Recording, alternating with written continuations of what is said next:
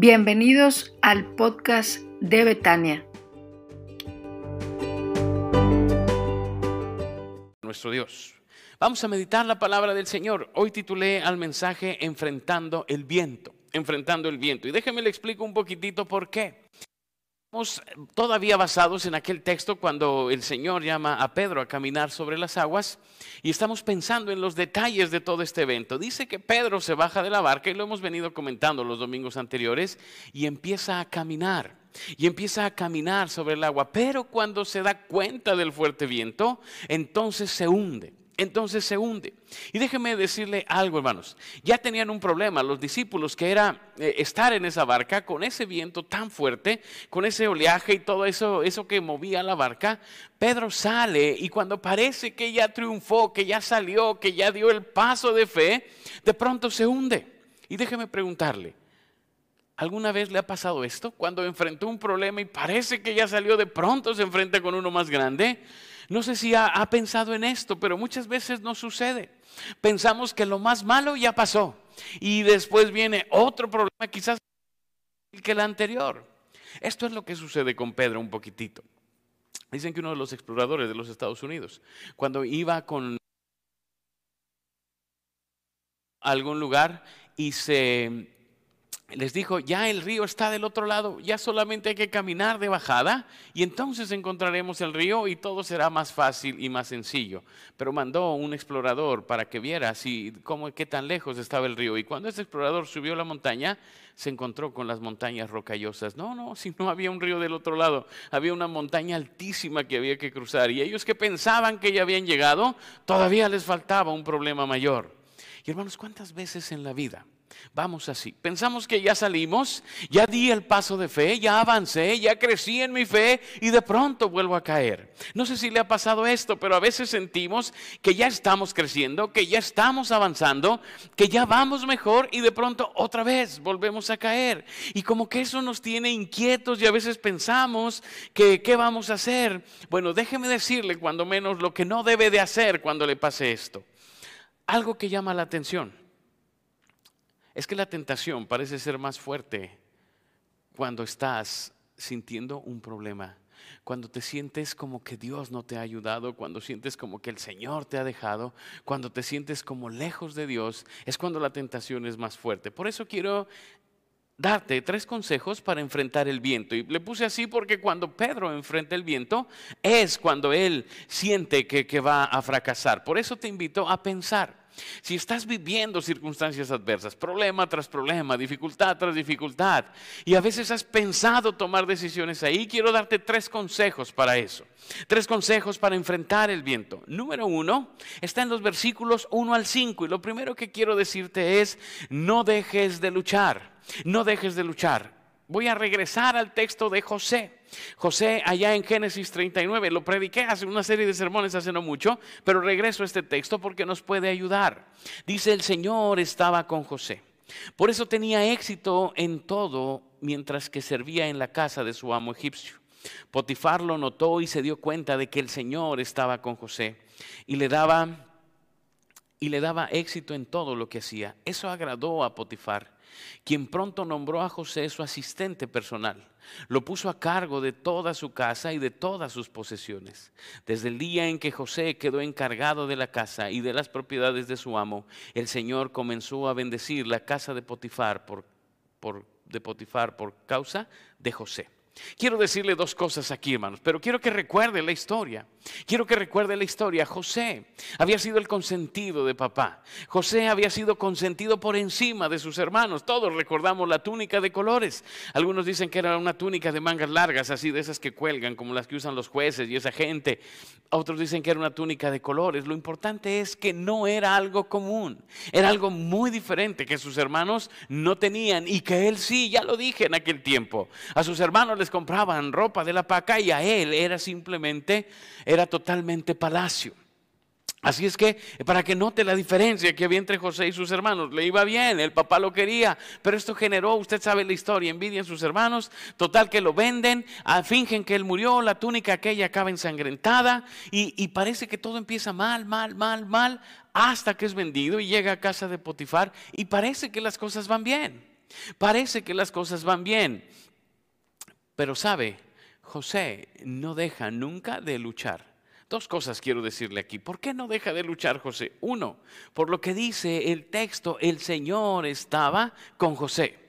Es probable, hermano, que estés pasando por tiempo difícil. Es probable que estés enfrentando un problema tras de otro. Es probable que estés pasando por un tiempo muy complicado. Pero déjame decirte algo, el Señor no te ha abandonado. El Señor no te ha abandonado. Y eso es algo que debes de tener bien claro. Por eso debes de seguir luchando. José pudo haberse hecho la víctima, pudo haberse dejado caer y haber dicho, hasta aquí. Ya fue suficiente con lo de mis hermanos, todo lo que vivía allá, todo lo que hice. Sin embargo, el texto dice que José no dejaba de trabajar y de hacer lo mejor que podía. ¿Y sabe por qué? Porque él sabía que el Señor no le había abandonado. Le habían abandonado sus hermanos, estaba lejos de su padre, no tenía amigos, no estaba en su pueblo, no estaba en su ciudad, no estaba con su familia, pero Dios seguía con Él. Y esto es algo que debe de animarnos, hermanos, en medio de los problemas, en medio de las dificultades, el saber que el Señor no nos ha abandonado, que el Señor no nos ha abandonado, que Él está ahí con nosotros. Yo no sé cómo aprendió usted a andar en bicicleta, pero yo aprendí guiado por mi papá. Y usted sabe que eso de la bicicleta, en lo que uno le agarra la onda, pues se complica un poquitito y siempre le van ayudando a uno para que no se caiga. No tenía rueditas mi bicicleta, ya era una bicicleta más grandecita. Y entonces, eh, pues mi papá caminaba conmigo y me impulsaba y yo iba dándole, tratando de guardar el equilibrio en la bicicleta. Pero no sé si tuvo esa sensación, porque a veces la persona como que desaparecía y uno decía, voy solo, voy solo, voy solo y empezaba a ponerse nervioso y de pronto sentía que ahí estaba nuevamente mi papá sosteniendo la bicicleta para que no me cayera. José tenía esa experiencia. A veces la bicicleta se le movía y parecía que se iba a caer, pero siempre aparecía la mano de Dios sosteniéndole. Yo quiero invitarle para que piense en esto, hermano. Es probable que estemos enfrentando problemas, es probable que estemos enfrentando dificultades es probable que sigamos batallando. Sin embargo, déjeme le digo algo. El Señor no nos ha abandonado. Al contrario, está ahí y siempre que sentimos que vamos a caer, está el Señor cerca de nosotros, sosteniéndonos y ayudándonos. Yo le invito a pensar en esto. Yo le invito a pensar en esto que Dios hace. El Señor no nos ha dejado nunca, nunca. Y esto tenemos que y esto tenemos que guardarlo en nuestro corazón porque es lo que nos va a sostener en tiempo de lucha. No deje de luchar porque el Señor sigue con nosotros. Sería interminable la lista de ejemplos que podríamos dar de todos los hombres de experimentaron la presencia del Señor, que experimentaron al Señor cercano, que experimentaron al Señor cuidándoles en el momento difícil. No deje de luchar pero además de que el Señor viene con usted, siga haciendo su tarea. Mire lo que dice el texto. Dice, porque el Señor estaba con José, por eso tenía éxito en todo mientras servía en la casa de su amo egipcio. Potifar lo notó y se dio cuenta de que el Señor estaba con José y le daba éxito en todo lo que hacía. Eso agradó a Potifar, quien lo nombró a José su asistente personal. José no dejó de trabajar. José siguió haciendo lo que sabía hacer. Si tenía que servir, hizo lo mejor que podía. Y esto es algo que debemos aprender, hermanos, porque a veces enfrentamos problemas o dificultades, inmediatamente viene la tendencia a dejar de hacer. Bueno, pues me voy a dejar caer, ya no voy a seguir luchando, voy a bajar los brazos, pero José no lo hacía. Y lo vamos a ver todavía más adelante. Él no perdía de vista que tenía algo que hacer, que Dios le había encomendado algo que que seguirlo haciendo, que tenía que seguirlo haciendo todo el tiempo. José entiende que eso es lo que tenía que hacer y lo sigue haciendo cuando enfrentamos problemas o dificultades, inmediatamente queremos dejar de hacer las cosas. Mire, hay quien tiene problemas y dificultades y dice, ya no voy a congregar. No tiene caso. Voy a dejar la iglesia, voy a buscar otra iglesia, voy a... Ya se lo he dicho, hermanos, hay quien dice, ya me voy de esa iglesia.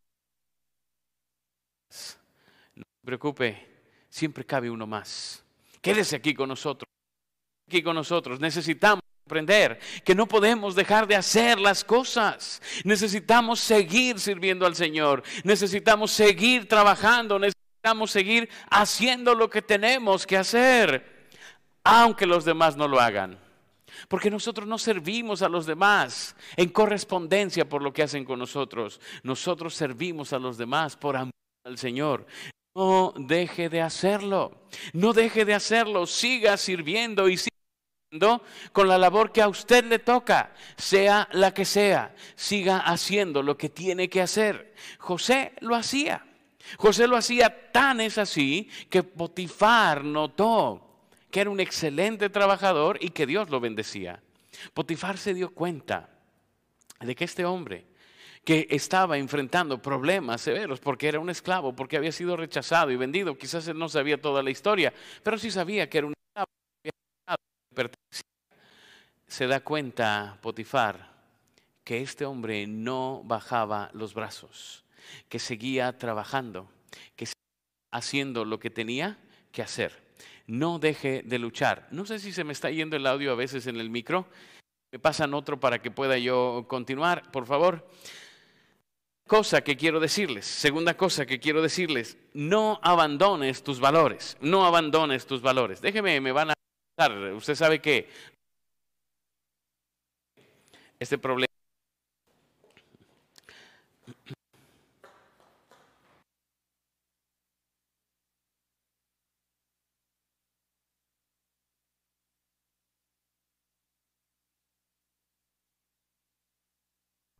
A ver si ahí me escuchan mejor. Ahí está mejor. Muy bien.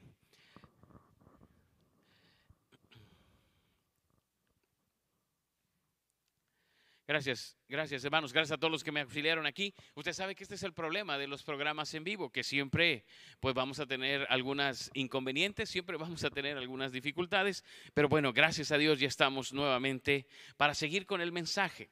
Segunda cosa que quiero decirle, no abandones tus valores, no abandones tus valores. Mire lo que dice el texto en los versículos 6 al 9. José era un joven muy apuesto y bien fornido y la esposa de Potifar pronto comenzó a mirarlo con deseos sexuales. Ven y acuéstate conmigo, le ordenó ella. Pero José se negó. Mire, le contestó, mi amo confía en mí y me puso a cargo de todo lo que hay en su casa.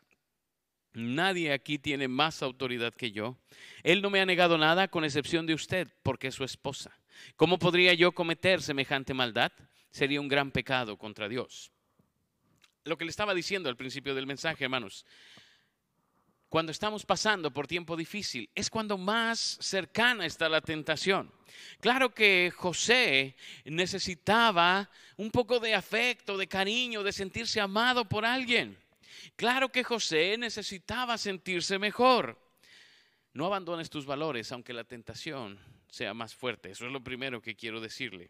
Dice el texto que José era muy apuesto y bien fornido. Pues ¿cómo se lo describo? Pues más o menos así como yo, para que tenga una idea, así más o menos era José. Y dice que la esposa de Potifar comenzó a mirarlo con deseos sexuales. José podía haber aceptado las invitaciones de esta mujer, que no sabemos cómo era, se describe a José, pero ella no. Pero pudo haber aceptado las invitaciones de esta mujer. Él tenía necesidad afectiva después de todo el rechazo que sufrió. Claro que en ese momento la tentación era fuerte, pero José entiende que ese no es el camino. Hermano, nunca se te antoja más la comida que cuando estás a dieta. Cuando estás a dieta es cuando más se te antojan las cosas. Eso pasa también cuando pasas por crisis, por problemas, por dificultades. De pronto te ves tentado a renunciar a tus valores a hacer aquellas cosas que nunca pensaste que ibas a hacer, a ceder aquellas cosas en las que estabas bien firme que no ibas a ceder. José experimenta ese momento y esta mujer empieza a seducirlo. Ten mucho cuidado, porque según lo que dice la gente que se dedica a preguntar cosas, la tentación es más fuerte o caes, cedes más fácil a la tentación cuando estás en un momento bajo de tu vida. cuando sientes que las cosas no están bien, cuando sientes que las cosas no están sucediendo como tú pensabas, es cuando más fácilmente se puede ceder a esto. Por eso debes de tener mucho cuidado. Por eso es que debes de tener mucho cuidado. Porque si estás pasando por un tiempo difícil, es más sencillo que cedas a la tentación. Para José era un problema. Porque por lo que dice el texto no fue una vez. Esta mujer era insistente. Y muy probablemente si él hubiera cedido, a lo mejor hubiera tenido muchos menos problemas que los que tuvo. Pero entendía que eso no estaba bien. No abandones tus valores aunque la tentación sea más fuerte. Y déjame decirte la segunda cosa aquí. Tu relación con Dios es la clave. Tu relación con Dios es la clave para no ceder. Pero José se negó. Mire, le contestó, mi amo confía en mí y me puso a cargo de todo lo que hay en su casa. Aquí nadie tiene más autoridad que yo. Él no me ha negado nada, con excepción de usted, porque es su esposa. ¿Cómo podría cometer yo semejante maldad? Sería un gran pecado contra Dios. Aunque José sí dice que no podría fallarle a su amo porque ha sido bueno con él, porque le ha hecho prosperar, porque le ha dado poder, porque le ha dado autoridad. José más bien piensa en su relación con Dios y dice esto sería un pecado para con el Señor. Esto sería un pecado para con el Señor. Y aquí quiero que se detenga un poco. ¿Cómo podemos vencer la tentación cuando estamos pasando por crisis? La clave es tu relación con Dios. La clave es la búsqueda constante de Dios. La clave es que tu relación con Dios se sostenga fuerte, porque eso va a ser la diferencia. Eso va a ser la diferencia. Necesitamos mantener una relación estrecha con el Señor para que nuestras vidas se sostengan a flote en medio de las crisis y de las dificultades. Y hermanos, aquí es donde nos falla muchos de nosotros, porque queremos sobrepasar las crisis, pero no estamos fortalecidos en el Señor. Pero no estamos listos para la tarea. Hace algunos años, una amiga de la familia vino para acá a, correr una carrera aquí en el Parque Fundidora y llegando a la casa nos dijo, les traigo un regalo. Los inscribí a la carrera. hombre, pues qué detallazo. Eran 10 kilómetros. Eran 10 kilómetros para correr y entonces pues ya estaba la playera y el número porque nos habían inscrito y todo. Así es que me lo puse y, fui a la carrera, hermanos. Y, muy bien, muy bien. Pero 10 kilómetros son larguísimos, larguísimos. Bueno, así se oyen pocos, pero la verdad es que ya ahí son muchísimos. Yo no había hecho eso. Y entonces empecé, pues más que a correr, a caminar, ¿verdad? Pero pues son muchos kilómetros. Y yo nomás veía que pasaban y decía kilómetro 3. Y yo ya pensé que estaba en el 9, iba en el 2 y así sucesivamente este, cuando yo llegué a la meta, ya estaban desmontando la meta. Y les dije, ay, todavía falta un señor que viene más atrás que yo todavía, porque venía un, un parroquiano. No fui el último, fui el penúltimo. Oiga, qué difícil es hacer esas cosas cuando uno no está entrenado para eso. Qué difícil es correr una carrera si no estás listo para hacerlo. Qué difícil es correr una carrera cuando tú no estás entrenado y no has desarrollado esas habilidades. Bueno, lo mismo nos pasa en lo espiritual si no has mantenido una relación constante con Dios, cuando venga el problema no la vas a poder desarrollar. Porque sí, sí entiendo que oramos mucho cuando tenemos problemas, pero no me refiero a eso. Me refiero a una relación tal en la que conozcas a Dios de tal forma que puedas confiar en Él, venga lo que venga que puedas confiar en el Señor, venga lo que venga. Es más, te voy a decir algo, una relación tal en la que conozcas de tal forma a Dios, que puedas confiar en Él, aún si su respuesta a tu oración es no. Porque nos encanta pensar que el Señor siempre va a responder sí a nuestras súplicas. Nos encanta pensar que el Señor siempre va a decir que sí a todo lo que yo le pida. Pero debes de desarrollar una relación tal que aún diciéndote no el Señor, tú puedas confiar en Él y decir, si Él dijo que no, eso es lo mejor para mí. Esa es la relación que José tenía con Dios. De tal forma que venían los problemas y él podía sostenerse.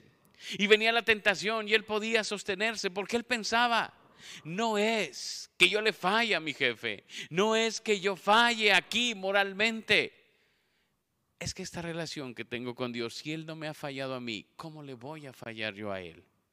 José conocía a Dios. De tal forma que ese conocimiento de Dios le sostenía en tiempo difícil. Y ese es nuestro problema. Y ese es nuestro problema. Que nosotros no hemos desarrollado una relación con Dios tal que le podamos conocer. Que yo sepa que puedo confiar en Él siempre porque qué fácil es confiar en Dios cuando responde a mis súplicas y me da lo que le pedí. Pero qué difícil es sostenerme confiando en Dios cuando me dice espera a mis súplicas o me dice no. Y hermanos, es cuando más tendientes estamos a caer en la tentación. Porque siento que Dios no está trabajando en mi vida. Siento que Dios no está haciendo las cosas como deberían ser.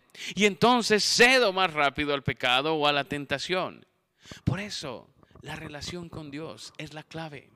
El conocer a Dios. Y déjame decirte algo, no hay muchas maneras, a través de la palabra, la oración, la comunión con la iglesia. Es como conocemos a Dios. Cuando tú sabes cómo es Dios, sabes lo que va a hacer es una persona que conoces tan bien, que sabes lo que espera, que sabes lo que busca, que sabes lo que va a hacer. Ahí es donde puedes descansar, porque sabes que Dios no cambia, que nos ama, que el bien y la misericordia de nuestro Dios nos seguirán todos los días de nuestra vida. No son cosas nuevas, hermanas. Sí lo sabemos. Pero no lo llevamos a la vida propia. Y entonces cuando vienen los problemas, cuando vienen las necesidades, cuando vienen los conflictos, tiendo a caer en la tentación. Porque mi relación con Dios no es lo suficientemente fuerte para sostenerme ahí. Y si no es suficientemente fuerte, no es por Él, es por nosotros. Necesitamos desarrollar una relación fuerte con el Señor. Estemos pasando crisis o no estemos pasando crisis, pero necesitamos desarrollarla, necesitamos confiar en el Señor, necesitamos conocerlo de tal forma que podamos confiar plenamente en Él. Necesitamos descansar completamente en Él. ¿Se acuerda cuando puso al niño ahí en medio de los discípulos y les dijo, pues si no fueran como este niño, no entrarán en el reino de los cielos?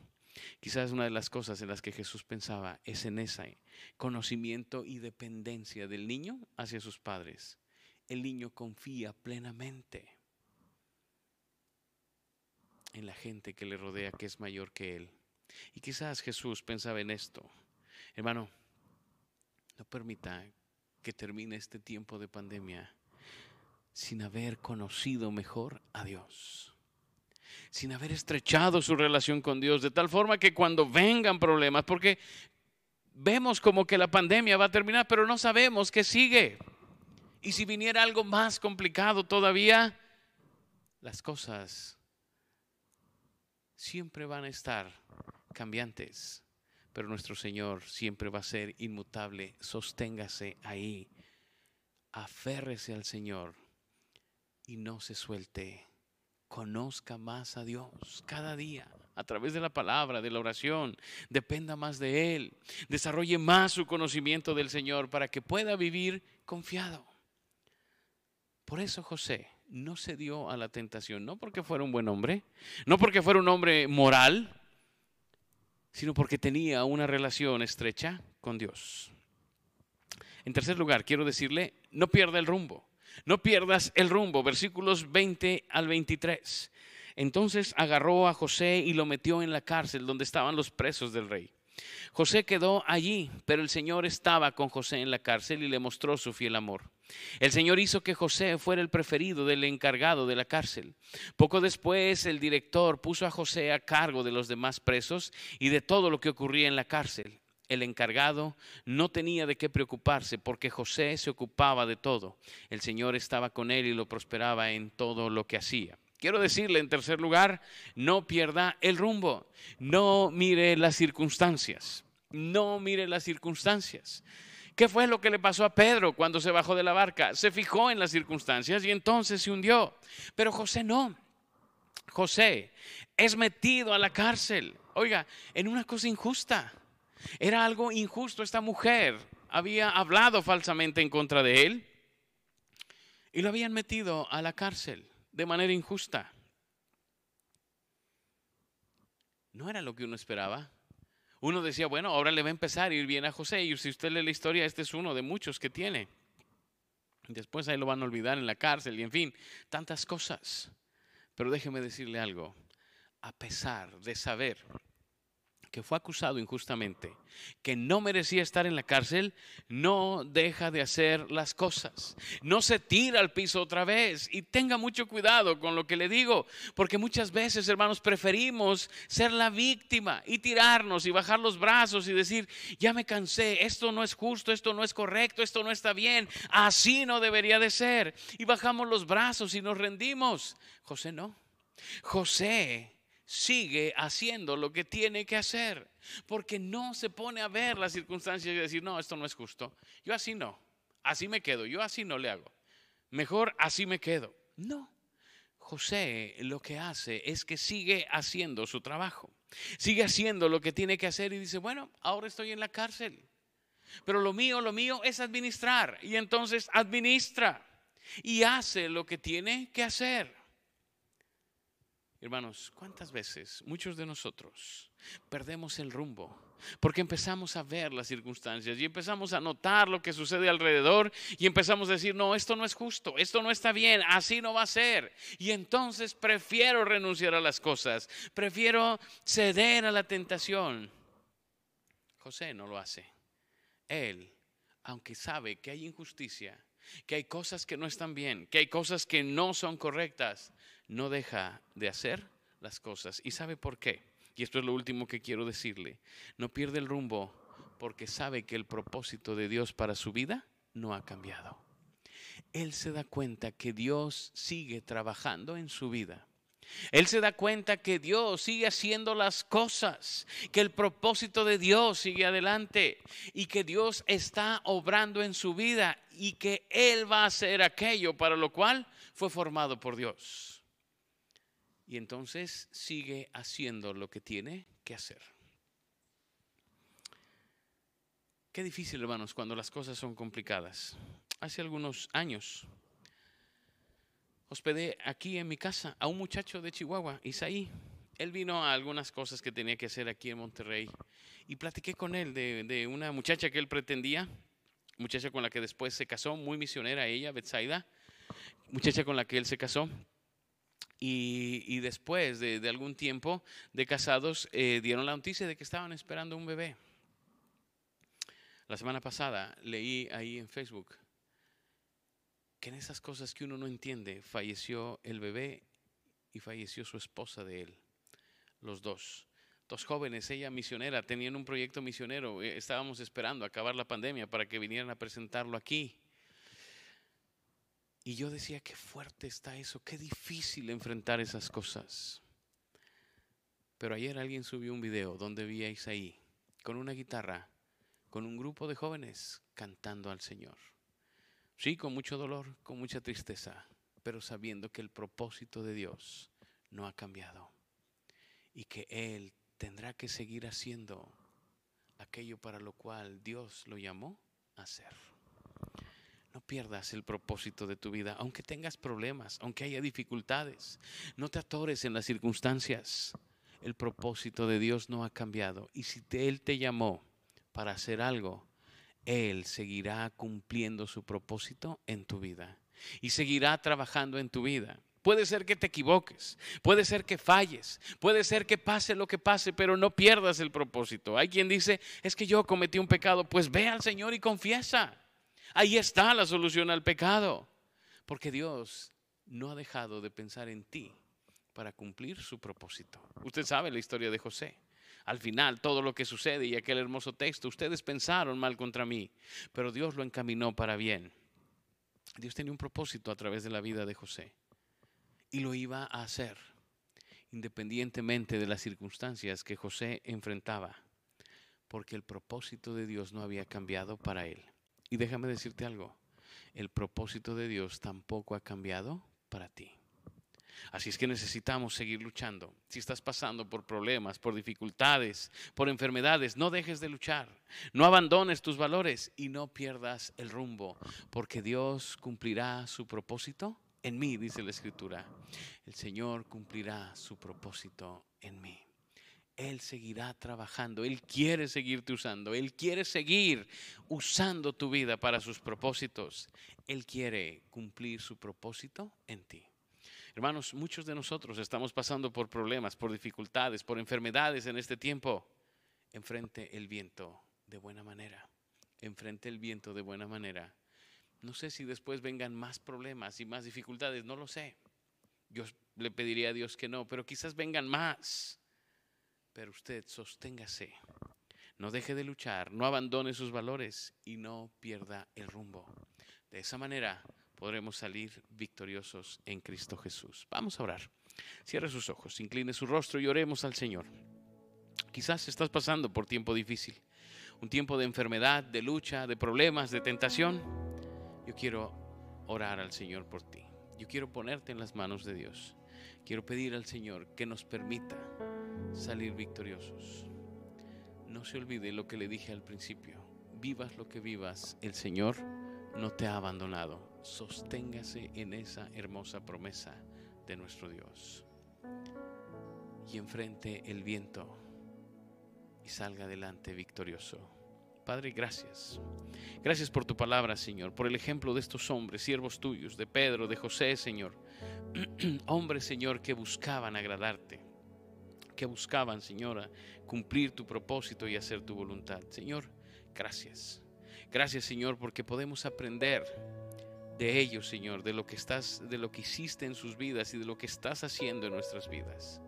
Señor, a aquellos de esta familia Betania que están pasando por problemas, por dificultades, por enfermedades, sosténlos, ayúdalos, bendícelos, guárdalos, Padre. Y permítenos mantenernos firmes en cualquier circunstancia, Señor. Que podamos aferrarnos de ti, Señor. Que podamos, Señor, vivir para ti que podamos, Señor, enfrentar lo que vivimos, sosteniéndonos de tu mano poderosa. Bendícenos, Señor, ayúdanos. Y permítenos que aún en medio de estas circunstancias que vivimos, podamos glorificar tu nombre. Podamos ser agradables a ti, Señor. Podamos, Padre, ser luz a los que están en tinieblas. Gracias, Señor, por tu palabra. Que produzca en nosotros el fruto para lo cual has enviado Gracias Señor por la bendición de estar conectados esta mañana nuevamente para adorarte, para cantar y celebrar lo bueno, grande y maravilloso que eres en nuestras vidas. Señor, ahora que llegamos al final de nuestra reunión, quiero poner en tus manos, Señor, la vida de todos mis hermanos. Quiero pedirte, Señor, que tu ángel acampe alrededor nuestro y nos defienda. Bendice, Señor, a los que se pudieron conectar a esta reunión. Permite, bendice a los que se conectarán, Señor, después, Padre. Háblanos, que tu palabra, Señor, que es viva y eficaz, trabaje nuestras vidas con poder y que produzca en nosotros el fruto para lo cual has enviado. Te ruego tu bendición para todos nosotros, Señor. Guárdanos, bendícenos, ayúdanos, sosténnos, háblanos cada día, Señor, y guíanos. Sobre todas las cosas, úsanos, Señor, para ser un instrumento útil en tu mano. Gracias, Señor, por lo que hasta ahora has hecho en nuestras vidas y gracias por lo que harás también en el futuro en nosotros. Te amamos, Señor, porque tú nos amaste primero. Te alabamos, te bendecimos, Padre, y te damos toda la gloria y toda la honra en Cristo Jesús.